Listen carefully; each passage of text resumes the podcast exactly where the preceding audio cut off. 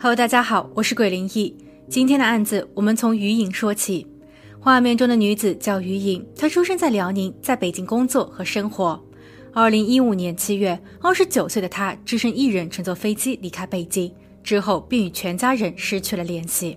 她的男友曾经发送过短信给到于颖的母亲张女士，但张女士表示，这两日她与女儿也失去了联络。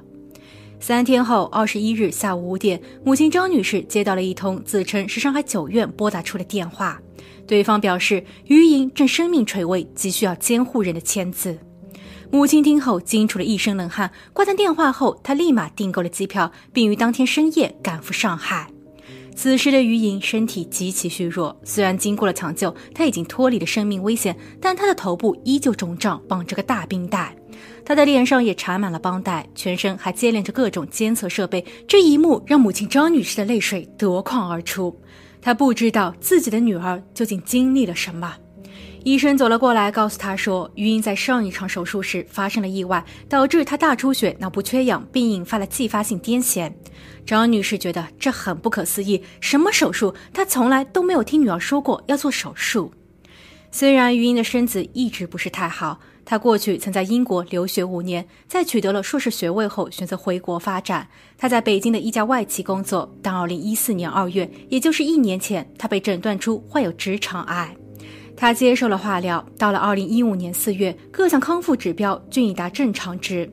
于英因为这一场突变，暂时离开了职场，她失去了许多发展机会，所以在病愈后，她更加重视起健康的问题，每一天都会坚持锻炼，一天也要跑上个几十公里。但凡有哪里不舒服的，她都会积极治疗，并及时的与家人沟通。所以现在她怎么突然做什么手术呢？此时，于颖的男友也赶到了医院，张女士立马拉着他问：“于英到上海是要做手术吗？”男友也是一脸的疑惑。他说：“余英告诉自己，他跑到上海是约了一位在过去一起留学的同学玩。他也搞不懂，怎么就突然间来到了医院呢？”这一问题，九院的医生给出了作答：余英是被华美医疗美容医院送来的，他在那里做了下颌骨医美项目，不确定手术期间的状况如何。但在术后不久，医生在查房时却发现，余英怎么过了麻药时间还没有醒来。而且他的手术部位肿胀得很厉害，隐隐的红色已经渗出了纱布。当他再一次被美容医院的医生推进手术室时，拆开纱布检查后，他们却发现大事不妙。而此时，连接身体的各项仪器也都开始报警，余英的血压正在急速下降。但美容医院的设备与技术又相当的有限。晚上六点五十分，他被送往了上海九院医院，在接收后不久便发出了病危通知。不过算一下时间，于英母亲接到的那通告知电话，应该是华美医疗的工作人员拨打的。在昏迷了二十多天后，于莹终于醒来，可现在的她却连最基本的生活都不能自理。八月七日，她总算是摆脱了呼吸机，但整个人还在一直颤抖。医生说这是后遗症，她需要每天服药三十多粒，外加不停的打针、检验和挂盐水。八月十四日，于英被转至上海仁济医院南院老年康复科继续诊治。母亲张女士问她：“你整容是因为男友嫌弃你了吗？”于英听后哭了，她结结巴巴地说道：“当年的直肠癌对她的冲击很大，她觉得自己是有先天缺陷的，所以她想从另一个方面来完善自己。而在飞抵上海进入到美容医院前，她其实又做了许多的功课。”七月十九日那天，他原本只是想走进医院深度咨询一下，可美容医师和接待人员都相当的热情，他们一再强调手术无风险。他们在过去的十八年中从来都没有发生过任何的事故，医生是权威的，机构也是合法合规的，并且他们劝于莹当天就做手术，这只是个小手术而已，做完后便可出院。在看见于颖心动后，接待人员更是卖力的介绍起了手术方案，于颖当场刷卡五万两千元人民币。并于下午两点十分被推上了手术台。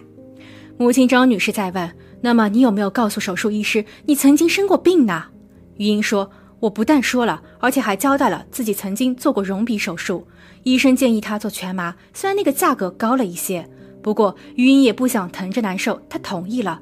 做全麻时是需要插导尿管的，所以医生是不可能没有注意到自己的直肠部分做过手术，她的腹部还绑有造瘘带。”不过对此，华美医疗美容医院并不承认。他们拿出了一些体检报告，包括了常规检查和心电图。上面显示在术前余英的身体情况适合手术，而且根据医师的记录来看，整个手术过程也是相当顺利的，没有异常。问题的关键是余英自己将其病例进行隐瞒，包括她在一年前做过微整容和化疗，直肠癌导致了她的凝血功能不足，这也是本次手术出现意外的最主要的原因。另外，余莹在经过九院的治疗后已经可以出院了，可为何她现在又要进入到康复中心呢？美容医院认为这是余莹和康复中心在联手讹诈。这样的一个答复让余莹和她的妈妈愤怒而又绝望。要知道，余英现在还只能躺在床上，她的精神状态很不稳定，喜怒无常。原本伶牙俐齿的她，现在就连吐字也出现了问题。她尝试训练走路，却已经无法独自判断和避开障碍物了。他吃饭得靠人喂，喝水也只能用吸管。所以这世界上哪有这样的讹诈呢？或许是迫于压力，华美医疗在事发后陆陆续续为余莹垫付了医疗费五六十万。但事实上，余莹的后续诊治费可远不止这个数。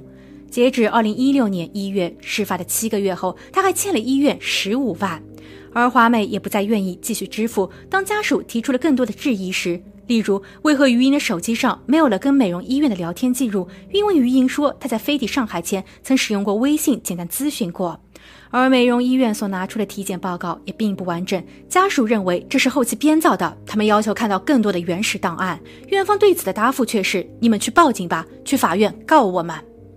状告谈何容易？公安部门表示，医疗事故不属于其管辖范围。当地的卫计委答复道：“华美是民营机构，并非他们的下属医院，所以家属也只能通过司法途径来解决。”而法院却又说，余英仍在诊治中，无法进行医疗鉴定，所以司法程序很难推进。在询问了一圈无果后，家属再一次前往美容医院，他们提出了五百万的和解费用，因为家属需要带着余英去国外医治。但美容医院的答复却是最多十万，家属无奈点头答应了。可这一笔款项从未到账，美容医院似乎又找到了新的对策，他们拿出了国卫医下发的关于进一步做好维护医疗秩序的通知，其中的一条规定，医疗纠纷责任未认定前，医疗机构不得赔钱息事。似乎从前不受卫计委管辖的他们，现在却又成为了该通知的受益者，所以余音的索赔之路还很长。余英的上当受骗绝不是个案，在这个被多数人认为靠脸吃饭吃得更香的社会里，其实类似的事情层出不穷。二零一七年，二十出头的金大威通过拍摄搞笑影片爆红网络，当时他在微博上有七十三万粉丝。除了英俊的长相圈了不少女粉外，他搞笑而又不浮夸的演技，视频的内容紧贴时事，偶尔又来个大反转的剧情，可谓是又有颜又有才。不过，二零一九年时，他却突然销声匿迹，这让许多喜欢他的小伙伴们感到了困惑。二零二一年，金大卫再度发片，这才让我们知道了他告别荧幕背后的故事。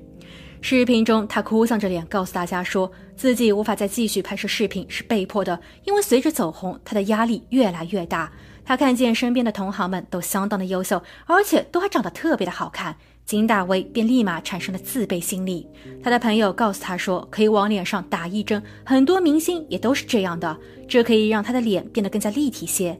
金大威想都没有想，就立马去做了脸部脂肪填充术。即便在手术中他感觉到了疼痛，还隐约的觉得医师的技术有些生涩，但他都没有叫停。问题真的来了，术后的他瞬间从一个小伙子变成了大叔，泪沟、法令纹、皱纹一样都不缺。金大卫深知自己的医美手术失败了。当亲戚朋友们来家里聚餐时，他甚至都不敢露面。亲友们认为成为网红的他已经失去了人情味，但只有金大卫他自己知道，现在的这张脸已经让他患上了社交恐惧症。他看着昔日的搭档事业步步高升，粉丝数已经达到了五百万，而自己根本就没有勇气去面对镜头与现实。为了能够重新回到过去，他开始找人帮忙做修复手术。不过第一次修复时状况平平，他说似乎整栋医院楼都能够听见他因为疼痛而发出的惨叫声。可在受了那么多的苦后，他的脸却没有半点改善。他吸取教训，不再寻找那些小医院，哪怕他们都能够出示正规的营业资质。他花了八个月的时间，在网上做足了功课，并最终选定了一位专科医生为他做二次修复。脸算是保住了，但也回不到从前的模样。丑八怪的经历让他非常后悔，后悔没有从一开始就保护好从前的自己。想要重新来过实在是太难了，很多时候还得需要靠运气。而女演员高六就没有那个运气。高六虽然不是什么大红大紫的明星，但曾凭借着靓丽的外形在模特界小有名声，娴熟的演技也能使她在娱乐圈发展的顺风顺水。他的五官本就十分精致，但身边的朋友却说他的鼻子是个败笔。高六很在乎别人的看法。于是他在二零二零年十月底，通过朋友的介绍，在广州做了一次微整形。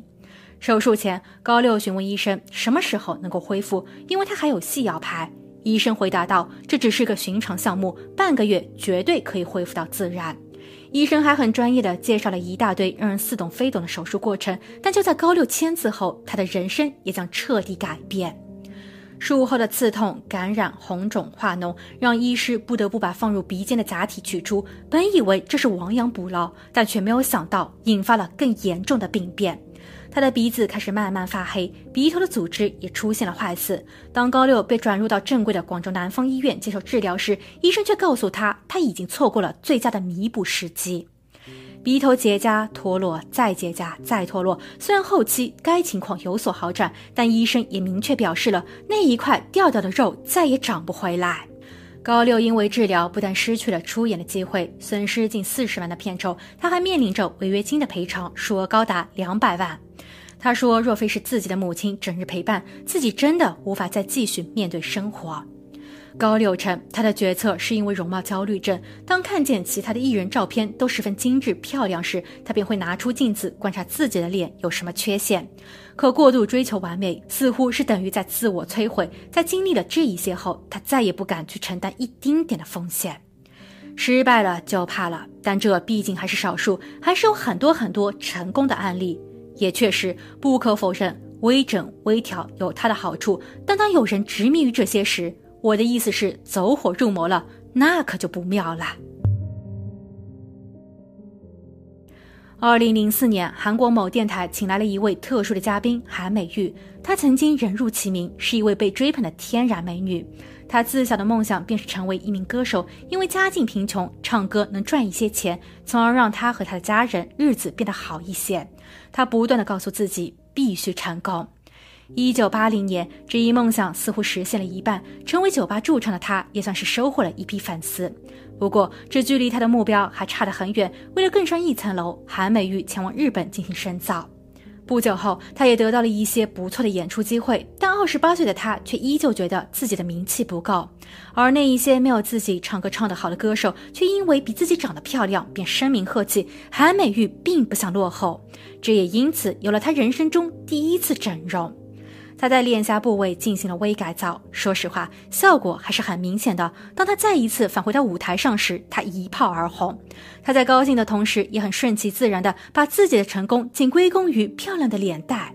他开始出专辑，事业节节攀升。但一年后，他发现自己的脸开始变得粗糙，于是他跑去医院做了第二次手术。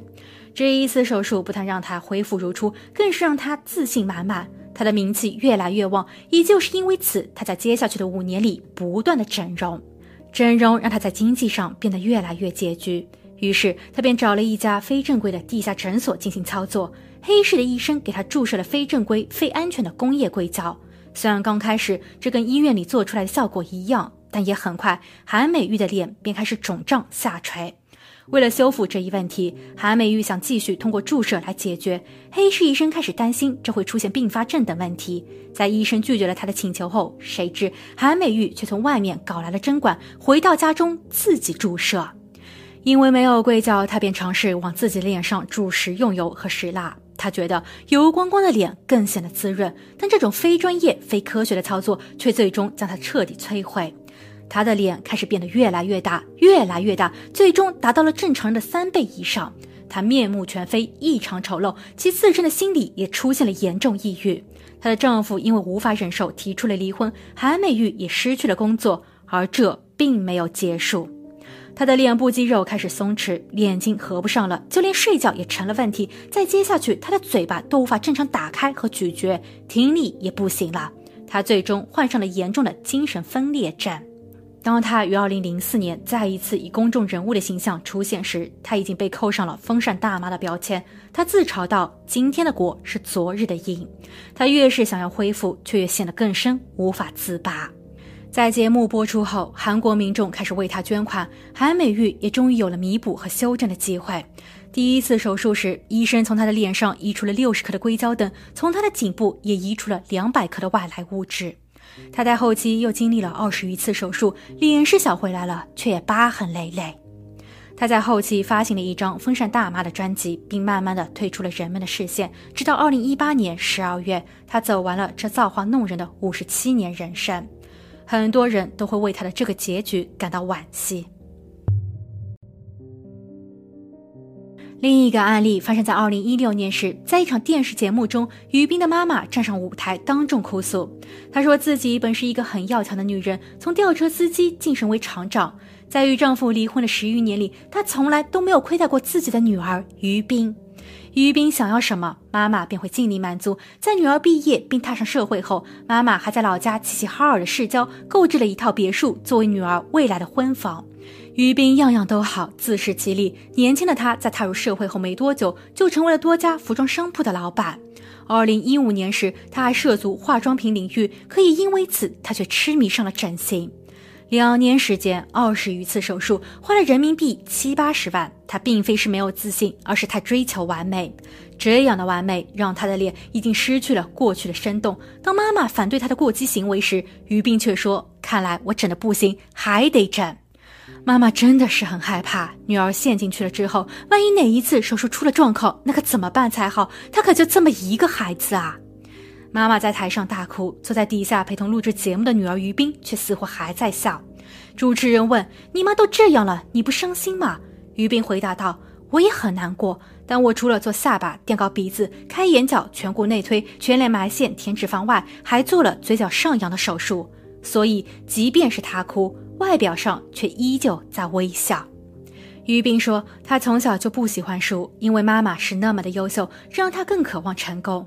有一回，他在网购时看见一个卖家小姐姐长得很漂亮，所以即便他家的货比别家贵，但于斌就是喜欢从他这里买，并也由此萌发了他想要比过这位姐姐美貌的想法。整容给了他所谓的希望，当他加入到整容群后，更是有一波人给了他源源不断的动力。”他并不孤单，还会紧跟着大家的潮流不断的整，乐此不疲，没有尽头。对此，有心理专家分析，当好胜与爱美相互结合时，于斌的整容之路只能越走越远。于斌的妈妈哭着说：“她并不想要一个全天下最美的女儿，但求她的一生是健康的。”其实，爱美没错，哪个女生不想漂漂亮亮的？微整是能够帮助我们达到这一目标的一条捷径，但在这一条路上有太多的坑，先前的被骗，后期的成瘾。这并不是说真的上瘾，而是因为在调整了一些部位后，你的整个五官的比例就会随之而改变，新的问题也会不断的产生。而网红脸不一定会长久红，当你想要再一次去修正时，就连自己都没有意识到，其实已经陷得很深了。我并不反对微整，整得好看的也数不胜数。只想说，在接受这一些医美项目前，多三思，多做一些功课。假如说有百分之十的失败率，那么你能承受它吗？也别彻底抛弃了原本属于自己的特色，适合自己的才是最完美的。好了，今天的故事就分享到这，我们下期见。